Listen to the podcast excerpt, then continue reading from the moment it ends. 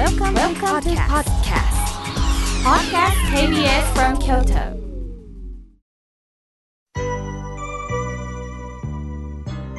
さあ、ここからはたくさんのメッセージをいただきましたので、順に紹介させていただきます。まずはじめにえメールをいただきました。ワイドビュー南京さん、ありがとうございます。私の一番の楽しみは、お風呂上がりに小豆バーを食べながら自力で修理したプラレールを走らせることです。走らせている間は、小豆バーを食べながらその小豆バーに似た色、そう、阪急電車と500系新幹線を走らせます。阿弥陀さんに頼らず自力で修理したんですが、親鸞上人はどうおっしゃるんでしょうか？あんたなかなかやるっちゃんと自画自賛しておりますが、とのことです。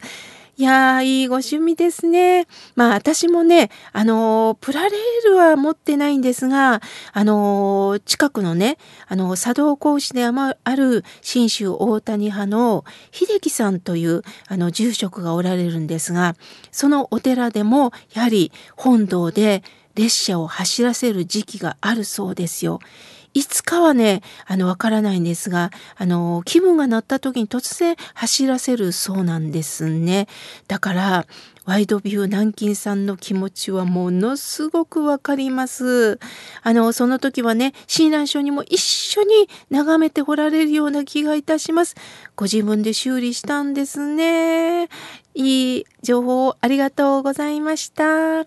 さあ、続いての方です。ラジオネーム、昆布さん、ありがとうございます。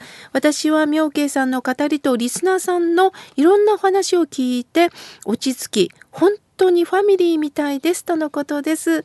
昆布さん、本当そう言っていただいて、本当に嬉しいです。ありがとうございます。さあ、続いての方です。レモンライムさん、ありがとうございます。土曜日の8時はゆっくり目をを取りながら、妙慶さんのありがたいお言葉を聞けて幸せです。例えば、介護施設でお掃除に各部屋に入ると、今日も元気だね。よく働くね。綺麗にしてありがとうなどを利用者さんから声をかけられると笑顔になりますとのことです。そして、井村さんの商品が届きました。ありがとうございましたとのお礼も添えてくださいました。レモンライムさん、井村屋さんの美味しい美味しい商品で明日からもお仕事頑張ってくださいね。さあ、続いての方です。ピッコロさん、ありがとうございます。奈良のお寺で総統蓮が咲いたんですって。そうなんですよね。これめったに見ることができないんですよね。まあ、ハスといえばお浄土を表す花。そしてその総統蓮というのは一つの花に二つ花を見せてくれるんですよね。綺麗だったでしょうね。ピッコロさん、ありがとうございます。さあ、続いての方です。えー、いちごモンブランさん、ありがとうございます。毎週楽しく拝聴させていただいております。仕事や母のことで神経をすり減らしている日々ですので、皆さんのメッセージ、そしてみおけいさんのお声に元気をもらってます。これからもどうぞ楽しい番組をお願いいたします。とのことです。大阪よりいちごモンブランさん、ありがとうございます。さあ、続いてはアイビーさん、ありがとうございます。働き蜂は60日間しか生きられず、一生のうちにスプーン一杯分の蜂蜜を集めて死ぬと聞いて、私はこれから美味しくいただこうと思いましたとのことなんです。そうですか。一生のうちにスプーン一杯分。それを当たり前のように食べてはならないんですね。蜂は別に人間にね、食べさせようと思って、あの、蜜を取ってくれてるわけではないんですが、ほんとこれって横取りなんですよね。しかし、その蜜のおかげで私たちもなんとか体に栄養が行き届いております。私も蜂蜜はね、今あのブルーベリーの実がどんどんなってますので、蜂蜜とブルーベリーを煮て、あの、いただいております。アイビーさん、貴重なお話をありがとうございます。さあ、続いての方です。おはがきをいただきました。えー翔さん、ありがとうございます。今も理不尽な事件が続いております。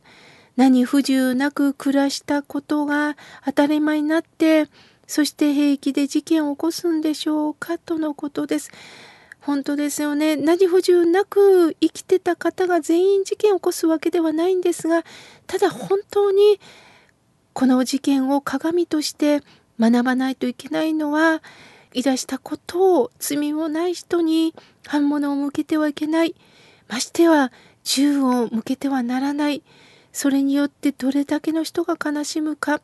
そんな余裕はないかもしれないんですけれども、どうかその怒りを違う形で良い方向に向けてほしい。そのことを私たちも伝えなければいけないんですよね。翔さんいつもありがとうございます。さあ続いての方です。おはがきをいただきました。アヒルさんありがとうございます。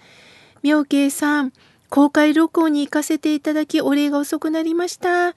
暖かい空気の中でこうして番組が作られてるんだなと感じました。毎週の放送本当に楽しみですとのことです。アヒルさん、わざわざ、そして西宮より来てくださったんですよね。本当にありがとうございます。さあ、続いての方です。ペンネーム、大関さん、ありがとうございます。家内のそばで聞いています。今、庭には毒ダミが朝の光に輝いております。子供の頃親父が汲み取り便所に毒ダミを束ごと投げ入れていたのを思い出します。朝ドラも楽しみですとのことです。そうですか。鶴屋さんと一緒にこのラジオを聴いてくださり、そしてこのハガキを毒ダミのイラストも描いてくださり、こうして送ってくださったんですね。ありがとうございます。じっくりと上書きを味わっております。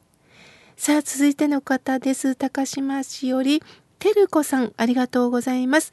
妙慶さん、変わらない愛を使っても変化するという妙慶さんの法話を聞き、うんうんと体が反応していました。近所の方がいつも二人で野菜作りをされてます。いつも一緒で仲が良いですねと声をかけたら、小さな声で喧嘩をしていますとのこと。高齢者になっても毎週楽しみに聞いております。少しでも穏やかな時間を送りたいと思っております。この番組は年齢は全く関係ないと思ってます。同じ人間として心を持った人間として響き合う関係を持てたらいいなと思っております。てるこさん、もうニコッと笑顔が出るおはがきをありがとうございました。さあ、続いての方です。ペンネーム、花ききょうさん。おはようございます。毎週欠かさず聞いております。妙慶さんにぜひ聞きたいことがあります。主人が亡くなって8年になりますが、三男のためお墓がありません。そのため納骨の際、大谷祖廟に納めました。お墓がなくどうすればよいんでしょうか？妙慶さん、知り合いからも聞かれます。どうかお導きをお願いいたしますとのことです。はい。まず、大谷祖廟にお骨があるということで、どうしてもすぐにお墓とか納骨にお参りされる方がいるんですが大谷祖廟にはご本尊本堂がありますまず本堂にお参りをお願いいたしますそしてその次に納骨お墓参りをしてほしいんですね三男さんですから、えー、仏壇がないお墓がないという方のために本来でしたらご自宅に三ぐ足を置いていただきたいんですね。あの、ちっちゃなちっちゃな、あの、仏壇、正式にお内仏っていうんですが、あの、本当にもうちっちゃな、あの、30センチぐらいの仏壇は売ってるんですが、購入するのに抵抗があるんであれば、あの、信州大谷派の東本願寺に、三つ折り本尊っていうのが、あの、数百円、数千円で売っておりますので、それを、あの、そうですねどこか置くとこがあったら置いてください。そしてその前にお花一輪でも構いません。そしてお香ろうそくそして、えー、毎日のお物販があれば炊きたけのお物販を置いて毎日合唱してください。これだけで十分です。お骨がないからお参りではなくて中心は南無阿弥陀仏のご本尊です。それをお家またはこの大谷祖廟の本堂でまずお参りをしてください。そしてお墓にお参りをする。お墓が遠くにあればそちらの方角で合唱することも大切ですよね。ですからお墓が中心ではないということをぜひ知っていただけたらと思います。ご本尊に合唱いたしましょう。貴重な質問をいただきましてありがとうございます。さあ続いての方です、えー、ラジオネームおにぎり娘さんありがとうございます。妙慶さん。阿弥陀様のお慈悲の深さを学ばせていただいております。親鸞さんのお名前の蘭にはどんな意味があるんですかとのことです。この蘭というのはね、実際いる蘭蝶という鳥なんですね。で、この蘭というのはね、実は泥まみれの中で生まれてくるんです。すると、ヒナは泥まみれの中にいるお母さん鳥を見てびっくりするんです。汚っと思うんでしょうね。それで逃げるんです。こんな汚い親のもとにはいないってことでパチパチパチ自分の姿は見えませんからね。すると親鳥はそのヒナを泥に突っ込んでヒナさんも泥まみれにするんです。そして親鳥はほら一緒だよ一緒だよ自分の姿を左右見ながら首を下に向けて「あお母さんと一緒」すうととても安心して暮らしたというこのランチョウという鳥です。もちろん綺麗なきらびやかな鳥もいいんですが私たちは今日々生きる中で辛いこと泥まみれになることってたくさんあります。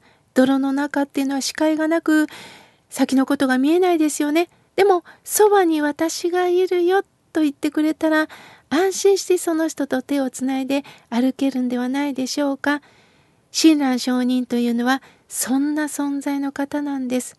これからいろんなことがあるけどどうかそばには皆さん親鸞がおるぞと言ってくれてるようです。そのためにも合唱をいたしましょう。貴重なおにぎり娘さんの、えー、おはがきをいただきながら私自身ももう一度、えー、お念仏に立ち返った思いです。まだまだたくさんのメッセージをいただきましたが次回紹介させていただきます。